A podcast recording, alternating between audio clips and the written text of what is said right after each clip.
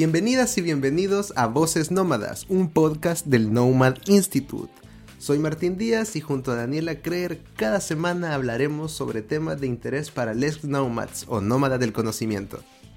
En este primer episodio vamos a conversar sobre el auge del populismo y la extrema derecha durante la pandemia.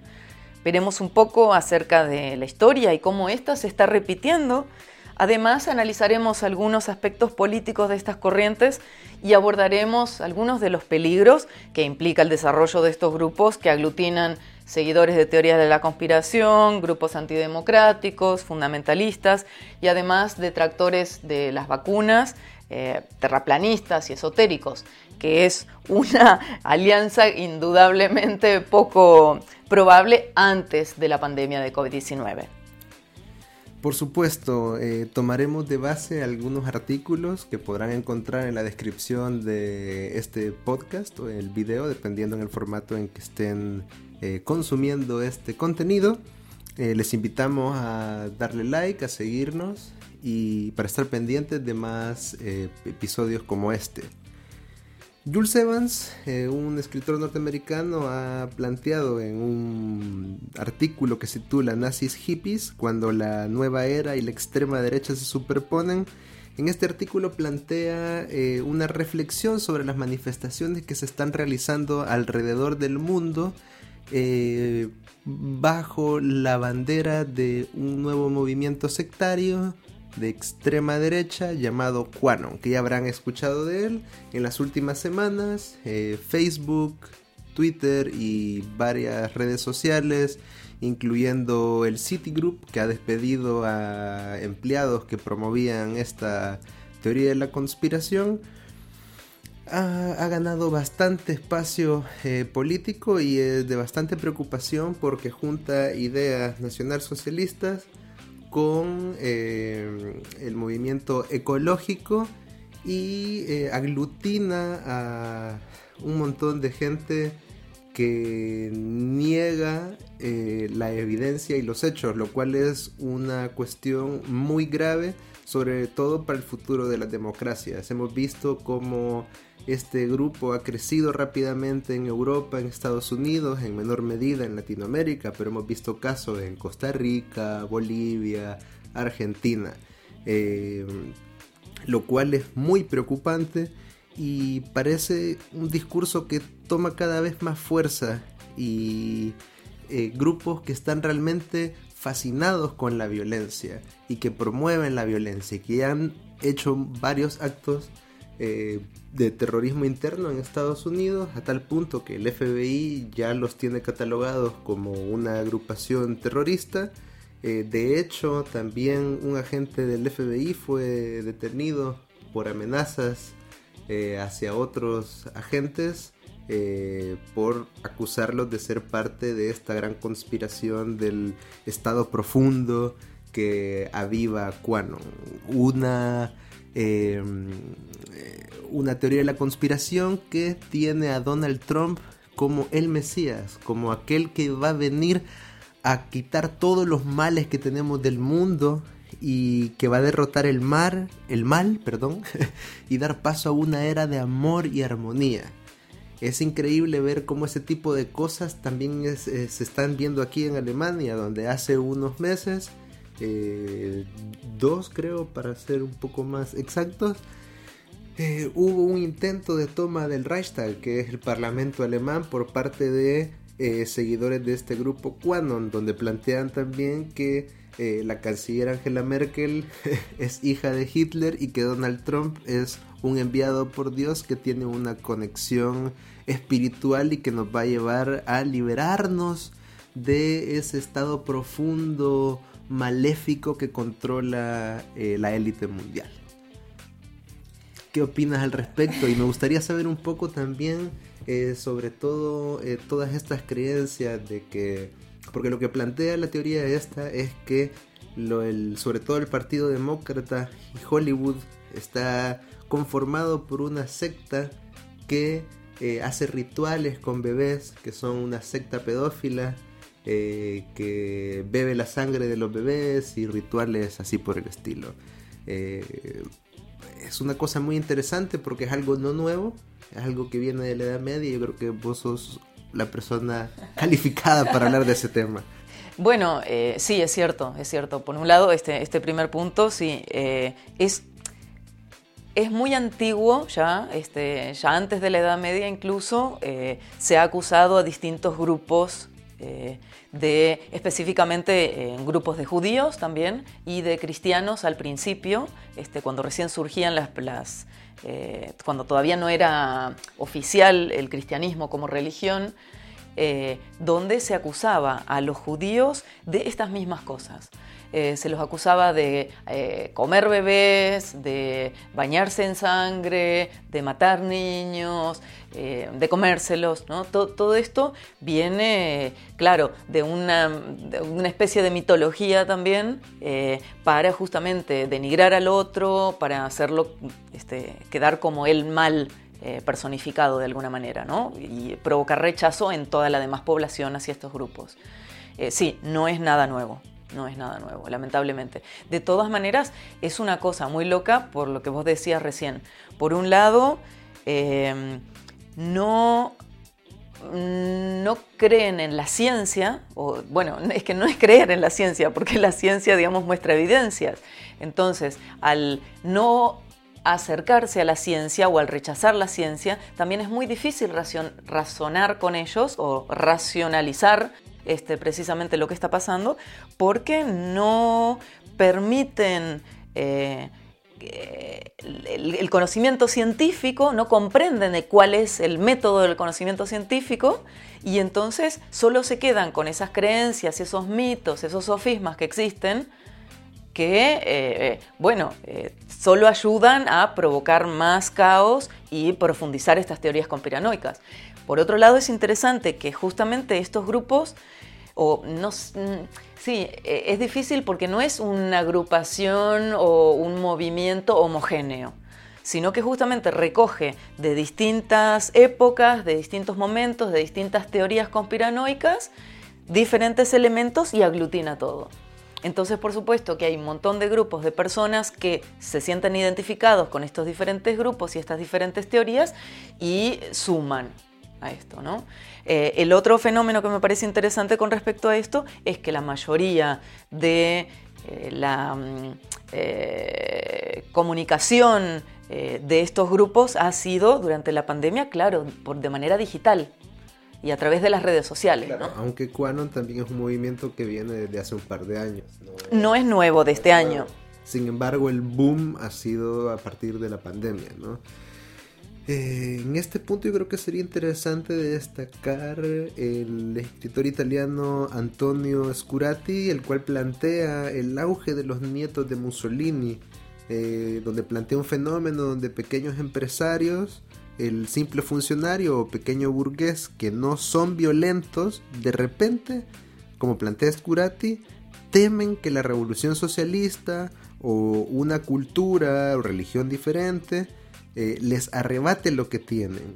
Discurso que se esparce con fuerza sobre todo eh, al estar fascinados con la violencia como una posible solución a sus problemas, lo cual podemos ver, por ejemplo, en las milicias en Estados Unidos como Proud Boys, como las eh, Brown Berets o eh, las milicias negras, ¿no? ¿Que han surgido todos ahora en este momento de la pandemia o también ya vienen de antes como Cuano? Vienen de antes, vienen de antes, sí, sí, sí solo se han exacerbado con toda la crisis sanitaria y financiera que tiene que ver también con la expansión cuantitativa, que es una política monetaria que los bancos centrales están realizando en el que básicamente inundan el mercado de dinero sin valor, sin respaldo. Pero eso lo vamos a abordar en otro episodio. Excelente.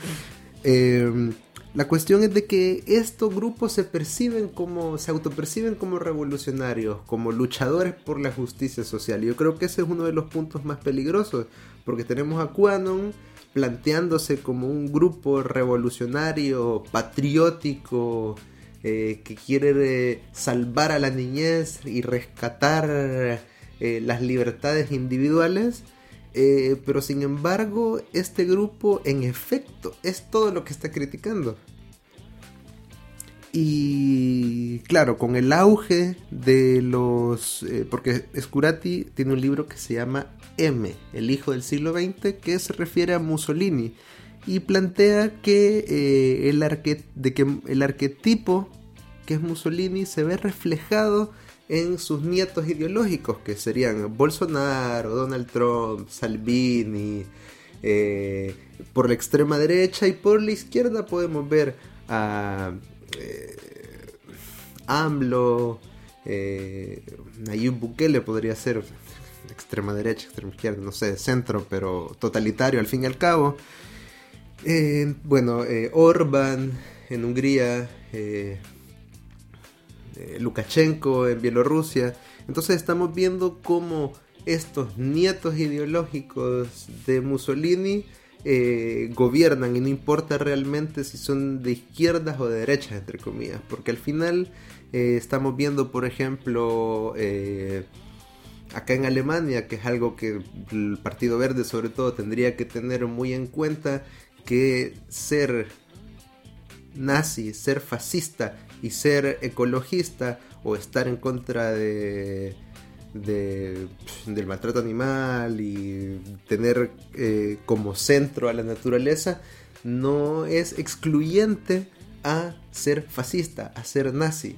Y creo que es algo muy preocupante el resurgimiento de estos grupos, sobre todo porque las autoridades también las están tolerando. Eh, y es algo que no solo se está dando en Estados Unidos con toda la problemática del racismo eh, sistémico en la policía, sino que lo vemos acá en Alemania también, donde semana a semana, escándalo tras escándalo de policías vinculados a grupos neonazis, eh, y un escándalo más grande que el otro. Primero fueron 10 policías, después 100 policías, después 300 policías, y la semana pasada, que habrán pasado tal vez una o dos semanas cuando estén escuchando este, este podcast, eh, donde fueron incautadas eh, camiones de armamento privativo del ejército, explosivos, uniformes del ejército y fueron capturadas creo que nueve personas. Pero ya están libres otra vez. Pero fueron liberadas.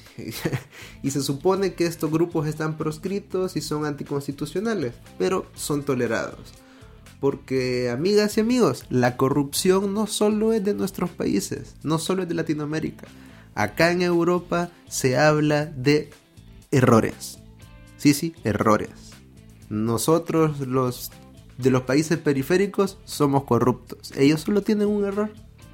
Nada más. Y creo que es algo por lo que la sociedad civil tenemos que estar atentos y hacer una contraloría también para defender la democracia y los valores eh, democráticos, ¿no? Porque justo en la pandemia hemos visto un aumento en las violaciones a los derechos humanos y también un resurgimiento de estas medidas totalitarias. Y es justamente hoy cuando la organización y los movimientos sociales son más importantes que nunca y no debemos dejar que sean cooptados por estos grupos fanáticos, sean de izquierda o sean de derecha, porque hay de ambos. Sí, así es. Me resultó interesante el punto que tocaste recién también acerca de que no es excluyente el ser eh, amigo de la naturaleza, lo llamo yo, o ecologista y eh, fascista eh, o nazi también, ¿no? porque muchos no lo saben, pero la ecología fue de alguna forma fundada por los nazis. Eh, entonces, eh, no se excluyen mutuamente. ¿sí? Eh, es, muy preocupante a la vez porque, bueno, nadie ve con malos ojos ser amigo de la naturaleza, ocuparse del cambio climático, de los animales, este, de las plantas, etc. Y, bueno, de este ecocentrismo. ¿no? no estamos en contra del ecocentrismo, pero irse tan al extremo de volverse fascista eh, es complicado. Sí, es interesante porque también hay que ver de todo esto de la New Age, que toda la onda del yoga, que etcétera, etcétera, también viene de una cultura de casta, una cultura de que ya de por sí es clasista y racista. Entonces eso también hay que decirlo, o sea, más allá de los beneficios, eh, la salud que puedan tener este tipo de prácticas, si se ve puramente en su ideología, están más cerca del fascismo que de otras... Eh, que de la democracia. como la democracia. Em, una cuestión que me gustaría destacar también es cómo estos grupos eh, también están absorbiendo eh, muchos de los activistas, empresarios de movimientos por libertades individuales como eh, por ejemplo los movimientos canábicos, como los movimientos por la regulación de los psicodélicos, que en este punto es muy importante porque el cannabis, la regulación del cannabis es una de las eh, reformas, uno de los movimientos que más ha crecido en los últimos años. La industria canábica es de la que más empleos ha generado en los últimos años en Estados Unidos, etcétera, etcétera. Y es increíble ver que esta gente que ha luchado en contra de la discriminación, en contra de la estigmatización, ahora resulta que son negacionistas, ahora resulta que apoyan movimientos fascistas, ahora resulta que apoyan a la extrema derecha, lo cual a mí personalmente me sorprende un poco. Sobre es un dato perturbador. Es un dato perturbador, correcto. Eh, sobre todo, eh, creo yo también con el tema de los, eh, de los psicodélicos, sobre todo porque el futuro de la salud mental viene de los psicodélicos los servicios de salud pública en el futuro van a basarse en psicodélicos. Son tratamientos seguros, baratos, asequibles, etc. Y ahora esta gente que lucha por el acceso a la salud pública y a los servicios de salud mental, resulta que apoyan a Donald Trump. Resulta que creen en Quanon. Resulta que algunas personas eh, activistas de derechos humanos, de derecho constitucional en los países nórdicos, apoyan a Donald Trump porque creen que este tipo ha defendido a la niñez y ha sido el único que realmente ha luchado contra la pedofilia, siendo que Donald Trump está vinculado también con Epstein, ¿no? Mm, no sé si con Epstein. Ah, sí, claro, sí, la foto con Epstein, sí, sí, sí. Sí, pero por ejemplo, en las Torres Trump, en Sudamérica, en, Uruguay, en Punta del Este, donde ah, secreto a voces de que ahí hay algo de tráfico de personas, explotación sexual de menores, etcétera. Como que si eso no existiera, como que si no ha sido durante el gobierno de Donald Trump, donde se han enjaulado niños en el desierto, etcétera. Que por cierto, una empresa eh, de Peter Thiel, que bueno, muchos dicen de que es algo muy, de que es un empresario muy grande como para que no esté en todo. Eh, y lamentable porque también él es uno de los mayores financiadores de los estudios de algunas organizaciones científicas que estudian tratamientos con psicodélicos, ¿no? Eh, lo cual nos lleva a que también es necesario la democratización de los protocolos eh, de terapia con psicodélicos. Y ahí nos fuimos por otro tema, pero creo que es importante porque todo esto también se basa en cuidar la salud mental de los soldados, de los militares con estrés postraumático, que está bien, tienen derecho a la salud pública, pero ¿y a dónde está la salud mental de las víctimas? No es que tengan estrés postraumático porque fueron a, a, jugar y a enseñarles a los niños cosas en, el Medio Oriente. No, no, no, están con esos traumas porque asesinaron gente, porque mataron gente, porque vieron cosas y hicieron cosas horribles. ¿Y quién se preocupa por la víctima? Yo creo que ese es otro tema también, pero... Es para otro podcast, sí, sí, sí, buenísimo. Sí. Pero regresando al tema, eh, creo que muchos han atacado a a Facebook y otras empresas por bloquear eh, a Quanon como movimiento, quejándose por ir en contra de la libertad de expresión, pero eh, ¿hasta dónde? ¿Hasta dónde llega la libertad de expresión?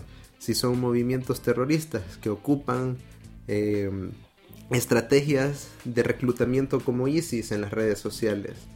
Eh, no, no hay ninguna diferencia entre ISIS y QAnon, no hay diferencia entre grupos extremistas cristianos como el Ku Klux Klan, no hay diferencia con ISIS o con otros grupos extremistas eh, radicales islámicos.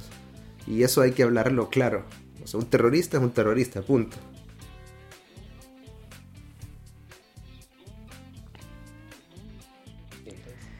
Eh, sí, es... Eh, me, quedo corta, me quedo corta porque se, se, mezclan muchas cosas en la cabeza pensando en esto porque es increíble, es como, es como, ¿cómo es posible, preguntarse cómo es posible de que la gente en esta época, tal vez es justamente por la pandemia, ¿no? Pero tal vez podríamos consultar en algún momento a un, este, a un psicólogo social, por ejemplo, también acerca de esto, de cuál ¿Cómo es posible de que realmente rechacen de tal manera todo lo que tiene que ver con la ciencia, lo que ofrece evidencia, lo que ofrece una posible cura a las enfermedades, lo que ofrece este, la protección de las enfermedades, como tenemos las vacunas hace tanto tiempo que las estamos usando y tanto bien que han hecho a la humanidad? Em, cuesta mucho creer cómo pierden el sentido común al parecer. Sí, sí. Que el sentido común ya no es tan común. Solo ha quedado el concepto. Sí. Y preocupante justamente la forma en la que están creciendo, porque crecen de una forma tan abrumante y hasta en países donde no debería haber nazis, porque la mayoría de la población este, precisamente ni siquiera son blancos. Entonces es, es muy difícil comprender racionalmente de dónde viene esto también. Supongo yo que tiene que ver también con esto de la pandemia, ¿no? Mucha gente en su casa, informándose solo por redes sociales. Eh. Yo no le echaría la culpa a la pandemia. Eh, todos estos covidiots, que covidiots es un término muy bonito, eh, acuñado por el New York Times a principios de abril, creo. Podrán encontrar en la descripción los links eh, de la documentación que utilizamos para poder preparar este podcast, en donde van a encontrar eh, también este artículo del New York Times de donde se acuñó la palabra covidiots. Que creo que estos covidiots o los nipis, que son mitad hippie, mitad nazi, eh, no, no son nuevos. Yo creo que simplemente se han empoderado y ahora, bueno, andan alzados. Eh, no, no creo que realmente sea algo que surgió a partir de la pandemia, sino que se exacerbó y se ha mostrado su verdadero rostro durante la pandemia. Sobre todo porque la gente eh, que quiere cuidarse no anda en marchas en contra de el bozal, como le llaman a la mascarilla, eh, la dictadura del bozal, lo cual es una cosa tan absurda de personas que realmente no saben lo que es una dictadura. Eh, en vez de protestar eh, en, en, contra de cosas relevantes, como por ejemplo, acá se está protestando, acá en Alemania, por eh, que no se va a vender, que los jóvenes los fines de semana no pueden tomar alcohol, no pueden ir a los bares, qué horror. ¿Y qué van a hacer? ¿Qué van a hacer? ¿Qué van a hacer si no pueden ir a la discoteca? O sea, por favor, no seamos ridículos tampoco. O sea, en todo caso, comprar alcohol, tomarlo en tu casa, en la privacidad de tu hogar, lo que sea, no hay ningún problema. Pero ponerse a protestar por ese tipo de boludeces me parece bizarro. Te salió el argentinismo. bizarro cuando menos, habiendo problemas mucho más graves, como por ejemplo acá que se está discutiendo una ley para tener un sensor de lo que se suba a internet para proteger derechos de autor, etcétera, etcétera, etcétera. Pero eso significa un control de las cosas que nosotros subimos a internet. Pero ahí no hay protesta, ahí no hay protesta. Pero para la mascarilla, ahí hay protesta porque les van a, no van a, es que ni siquiera es que cierran las discotecas o los bares. las discotecas sí están cerradas. Ok, los bares, los bares y los restaurantes, sino que a partir de las 10 de la noche no pueden vender alcohol. 11 de la noche. 11, imagínense, o sea, una locura. Problemón. problemón. Mientras tanto, yo no entiendo tampoco cómo este tipo de grupos de cubanos lograron hacer manifestaciones en Costa Rica. Me sorprendió bastante. La quema de, de, de mascarillas en Buenos Aires también, una locura. Que por cierto, cuando estamos grabando esto, recién Argentina llegó a un millón de infecciones. Y bueno, eh, creo que es un tiempo muy interesante. Estamos en el marco de ya en la recta final hacia las elecciones estadounidenses. Esperamos realmente que, que Donald Trump nos siga cuatro años más. No, no estamos diciendo que estamos a favor de Biden, sino que estamos en contra de Trump específicamente.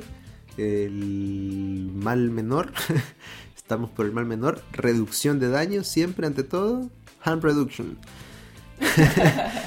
sí, sí, es que eh, es muy fácil desde el norte global decir, ay, Donald Trump es una gran persona. Pero como mesoamericano, como... Eh, ninguno de los mesoamericanos que esté viendo esto me va a dejar mentir. Todos tenemos algún familiar, algún conocido, algún amigo que se fue de manera ilegal a Estados Unidos. No es una cosa fácil, no es algo eh, ay, el sueño americano. No, es por necesidades, porque hay más probabilidades de sobrevivir cruzando el desierto, arriesgándote a que las organizaciones del tráfico de drogas te hagan desaparecer, te exploten sexualmente, etcétera, etcétera, etcétera, y todas las cosas horribles que te puedan ocurrir. Es más probable que sobrevivas eso a que te quedes en donde estás. ¿Debido a qué? A la misma violencia producida por la guerra contra las drogas. Pero ahí estamos en otro tema. Que también lo vamos a tocar. Que también lo vamos a tocar. sí, supuesto. Creo que nos fuimos un poco por las ramas, pero estuvo bastante menos, ¿no? sí, y, es, importante precisamente destacar esto, eh, de que eh, el sentido común es necesario, no podemos apagar el sentido común en este momento precisamente de pandemia a nivel mundial, sino que al contrario, tenemos que unirnos y ver cómo podemos protegernos los unos a los otros. Eh, eso, eso me parece muy, muy, importante. Y bueno, lo que decías recién acerca de... Eh, a, mí me, me cuesta mucho y creo que a cualquier latinoamericano le indigna le indigna el hecho de lo que escuchamos aquí en la televisión, por ejemplo, en Alemania, o de los, de los que protestan, de los jóvenes que eh, hablan con los medios y dicen que, no saben qué hacer los fines de semana porque están cerradas las discotecas. Pobres, no, no, no tienen qué hacer. ¿No? Problemas de gente rica. Claro, indigna porque por un lado eh, son problemas de gente rica en tanto que eh, realmente no toman conciencia de su situación de privilegio, siendo que hay otros países donde hay gente muriéndose de hambre, donde las hambrunas son cada vez más terribles y el año que viene va a ser devastador para un montón de países.